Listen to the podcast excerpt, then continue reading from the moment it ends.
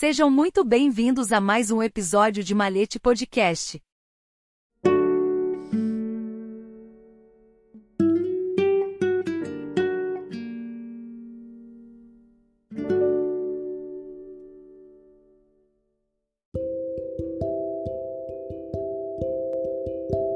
Maçonaria especulativa em seus primórdios. Influências judaicas. Quarta parte. Final.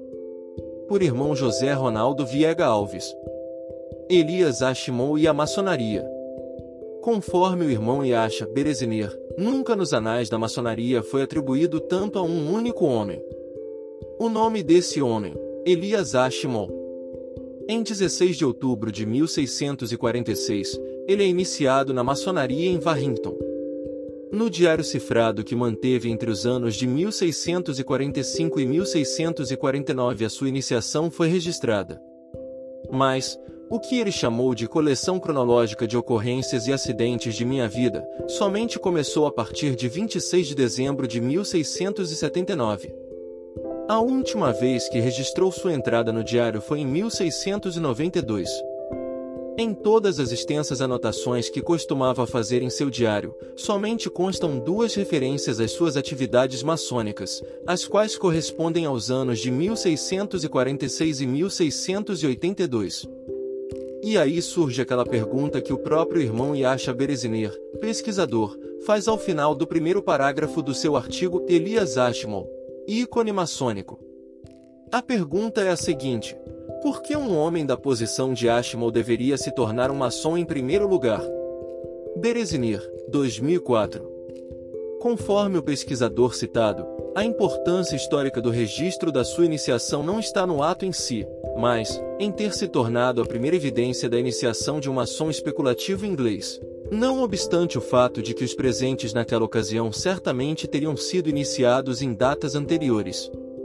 Uma curiosidade: entre as descobertas feitas por pesquisadores está a de que Ashmole teria assumido sua obrigação não com uma Bíblia, mas com o que agora é conhecido como Manuscritos Loane número 3438. Elias Ashmole era fascinado por vários assuntos, sobretudo, o esoterismo e o hermetismo. Ainda que mantivesse um entusiasmo constante com a alquimia, nunca se viu como alquimista praticante.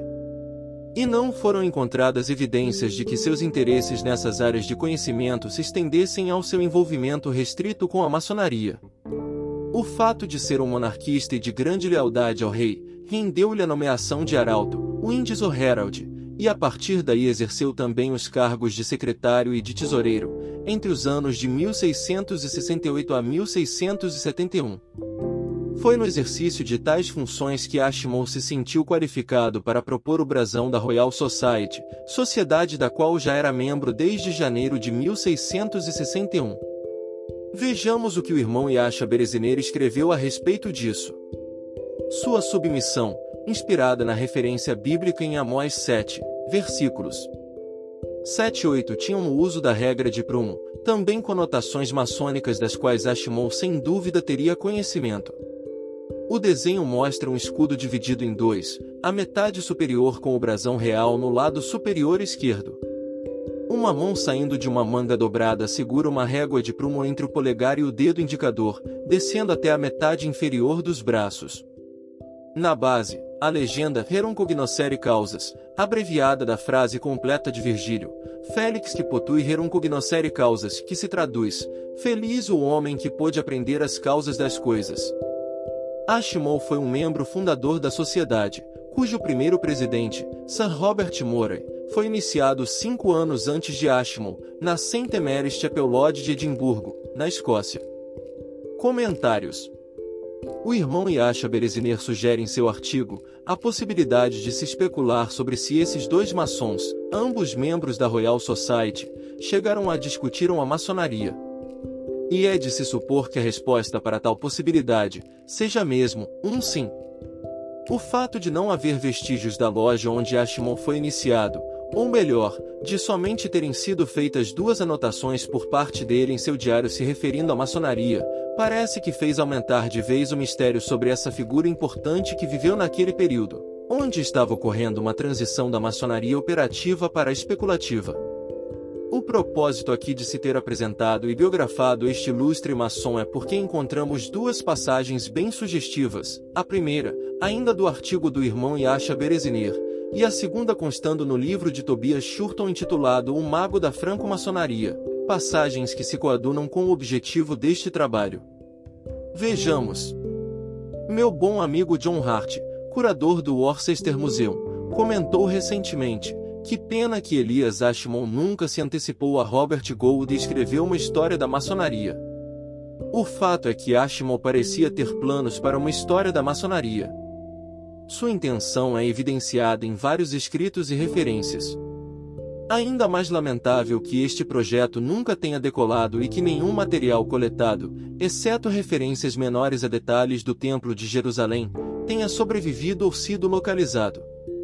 Elias Ashmon morreu em 18 ou 19 de maio de 1692 com mais de 70 anos e, sem dúvida, alheio ao legado especulativo que seguiria sua longa e gratificante vida. Berezinir, 2004 Um mês após a venda da primeira cópia de seu Teatrum, ele começou a aprender hebraico com o rabino Solomon Frank. Tinha evidente interesse pela tradição da gnose judaica, conhecida como Cabala, ou Cabala, ou ainda Cabala, grafia árabe. A ideia era a de que Moisés, apesar de ter recebido uma tradição esotérica no Sinai, a lei, também obtivera uma tradição esotérica transmitida pela palavra falada e mente a mente. Portanto, a palavra Cabala refere-se ao que foi recebido. O rabino Solomon Frank foi um dos primeiros membros da comunidade sefardita de Londres com quem ele se encontrou na sinagoga de Kreshur Shilene. Shurton 2008, página 162. Na primeira delas, chama a atenção sobre o material que teria sido coletado, e a evidência então de que o Templo de Jerusalém era mesmo objeto de seus estudos.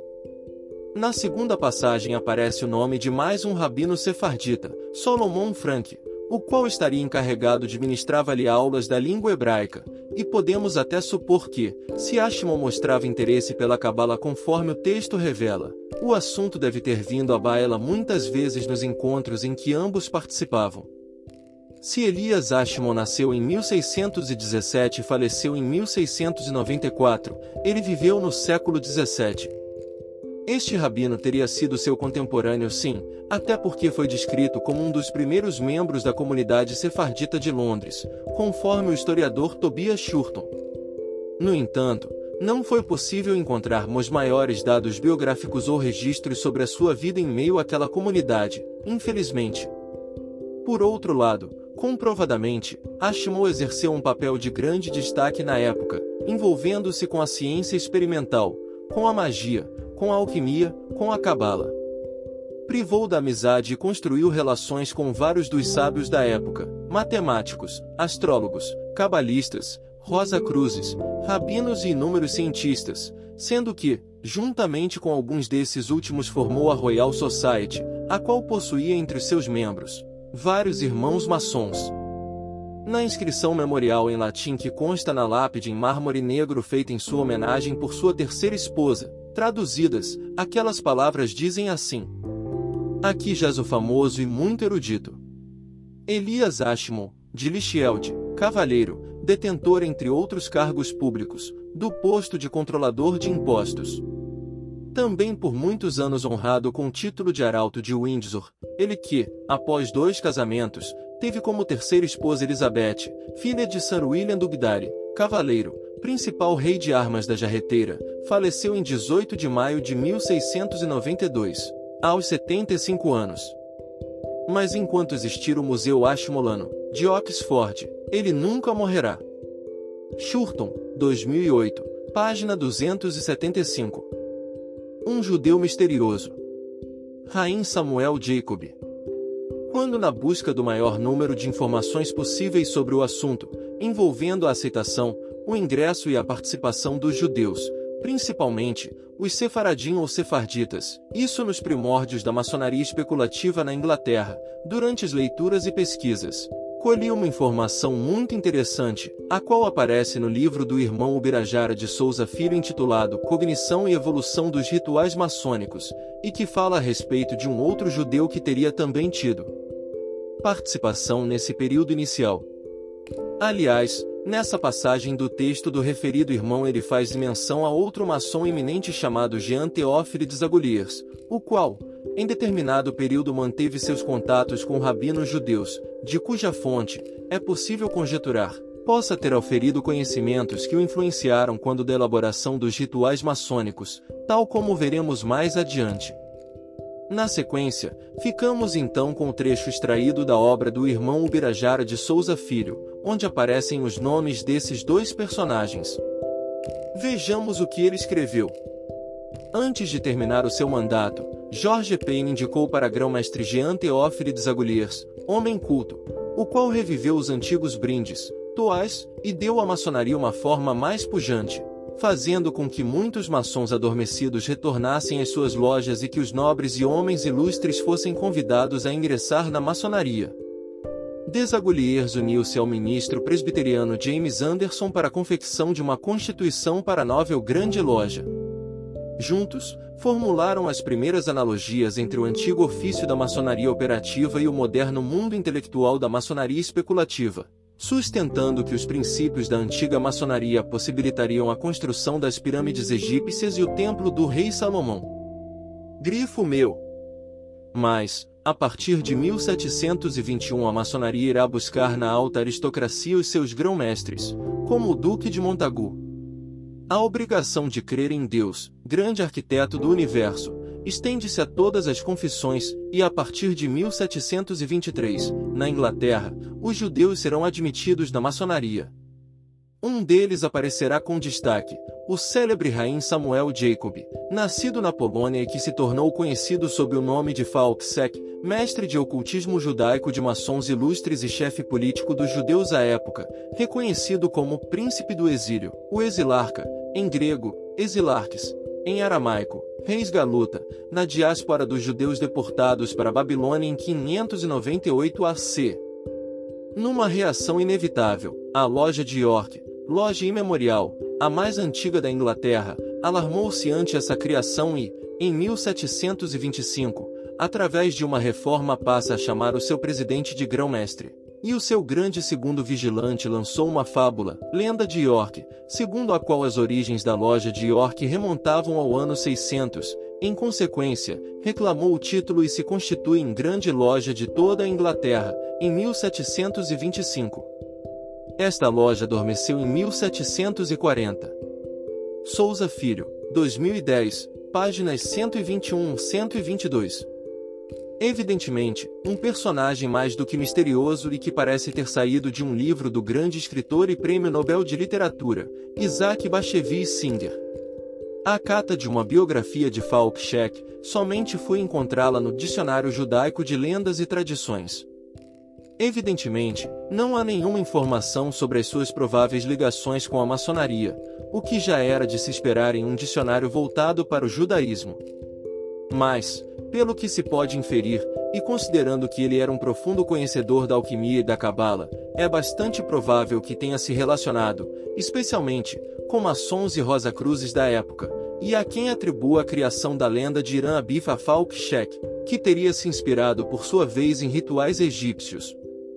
Dicionário Judaico de Lendas e Tradições descreve-o da seguinte maneira: Falk, Samuel, 1708-82, cabalista ativo na Inglaterra, onde tornou-se conhecido como Baal Shem de Londres.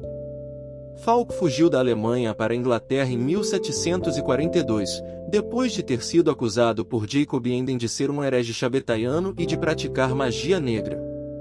Em Londres, manteve um laboratório de alquimia, Usava um impressionante turbante dourado e uma corrente e era muito procurado pela realeza e pela aristocracia para ajudar em alquimia e cabala e para fornecer talismãs. Grifo meu! Em certa ocasião, ele salvou a grande sinagoga de Londres de um incêndio que graçava perto escrevendo na porta da sinagoga uma fórmula cabalística de quatro letras hebraicas. Quando o fogo atingiu a sinagoga, o vento mudou e a sinagoga foi salva. Seu retrato é frequentemente reproduzido em livros sendo erroneamente atribuído a seu contemporâneo Israel Baal Shem Tov. Um termo, 1992, páginas 99 100. Jean Théophile Desagoliers, de 1683 a 1744. Do dicionário de Alec Mellor, extraímos algumas informações biográficas referentes ao personagem. Desagoliers era filho de um ministro huguenote francês que emigrou para a Inglaterra por motivos de perseguição religiosa na França. Na Inglaterra, tempos depois, Desagoliers formou-se em teologia e tornou-se membro da Royal Society. Distinguiu-se no meio científico em razão das suas numerosas dissertações e invenções. Segundo consta, teria sido iniciado na loja Antiquite número 2, uma das quatro lojas fundadoras da Grande Loja de 1717. Desagulhiers teve um papel de destaque nos primeiros anos da Grande Loja, nos trabalhos preparatórios dos Estatutos de Anderson, 1723. Mealor, 1989, páginas 280 281. Por outro lado, as complementações para esta sucinta biografia de Desagulhiers foram buscadas no Vadimecum Maçônico, uma compilação do irmão João Ivo as quais veremos na sequência. As constituições de Anderson representaram um divisor de águas entre os operativos e os especulativos. Nesse mesmo ano, 1723, sob inspiração de Desagulhiers, a Bíblia, qualificada daí por diante, de livro da lei, substitui as antigas obrigações sob as quais os juramentos eram prestados. É ainda atribuído a Desagulhiers a redação do livro Charges of a Freemason, Obrigações de um Maçom, e que tem substancialmente permanecido mesmo desde a edição de 1723. Também, quando no ofício de grão-mestre adjunto, contribuiu ativamente para a redação dos primeiros rituais. A expressão Gadu, ainda que introduzida por Anderson, também tem o dedo de Desagulhiers, já que a expressão ajudou na introdução do deísmo na maçonaria nascente, substituindo o teísmo católico dos maçons operativos e reforçando assim o anglicanismo que era um pouco mais aberto à tolerância do que religião de Roma. Um trecho chama a atenção em particular, o qual reproduzimos na íntegra. A partir de 1670, muitos rabinos de origem polonesa estabeleceram-se em Londres e Desagulhiers manteve contato com eles ou com seus antecessores para que se juntassem à então maçonaria nascente. No dizer de Robert Chambellan, foi devido a esses rabinos que Desagulhiers auriu a história de um novo personagem maçônico, o mito de Irã. Inspirado pela cabala prática, ou seja, pela magia, a história de um novo personagem, Ira arquiteto do Templo de Salomão adentra ao ritual maçônico do terceiro grau. Girard, 2008, página 141. Comentários finais. Até aqui podemos chegar em nosso trabalho que envolveu muitas pesquisas e recopilações para que se pudesse ter uma ideia geral a respeito de um grupo de personagens históricos que se movimentaram durante aquele período efervescente de ideias, e que muito influíram quando da formação da maçonaria especulativa. Evidentemente, todos tiveram participações e exerceram suas ações no processo de uma nova maçonaria, seja pelos estudos que conduziram, pelos seus conhecimentos, pelos seus relacionamentos, os quais se desenrolaram numa das mais pujantes capitais da época, ou seja, a cidade de Londres. A filosofia, a religião e o misticismo, que esses personagens conheciam em profundidade, devem sim ter deixado suas marcas, suas influências, as quais foram aproveitadas, adaptadas, quando da elaboração dos primeiros rituais da época.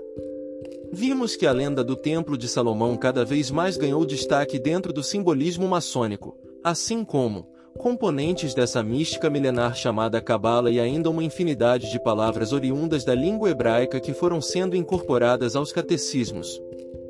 Seria bastante difícil e exigiria uma bibliografia bem maior daquela que disponho no momento para poder mapear os caminhos todos que tais personagens trilharam, as suas conexões todas, e a totalidade da contribuição de cada um para com essa história. Mas, em relação a essa história da maçonaria, a especulativa, já temos aqui um começo envolvendo o campo das ideias e influências. Ainda que muito sucintamente, foi insinuada também a influência dos Rosa Cruzes, o que seria um outro caminho para quando se quer estudar e avaliar as influências recebidas na maçonaria. Vimos durante o desenvolvimento do trabalho que, dos membros da Royal Society, aquela sociedade que chegou a ser comparada a uma espécie de anticâmara da maçonaria, uns eram maçons, outros eram Rosa Cruzes, e em muitos casos, aqueles que eram as duas coisas. Isso nos anima muito, no sentido de que isso possa se converter em outro ótimo assunto para escrever uma outra série, agora sobre as conexões que existiram e que possam ser comprovadas entre a maçonaria e a Rosa Cruz. Claro, não há nada de inédito na proposta, mas o fato de que Christian Rosenkreuz, o sábio iluminado, aquele que plantou as sementes da Ordem Rosa Cruz, logo no começo do século XV na Alemanha, era um estudioso e grande conhecedor da língua hebraica também, e que Robert Flood, mais adiante, já na Inglaterra, era provavelmente maçom e bem que poderia ter sido o introdutor de uma corrente Rosa Cruz da maçonaria, só interessante, no mínimo, para desenvolver um outro capítulo da história da maçonaria.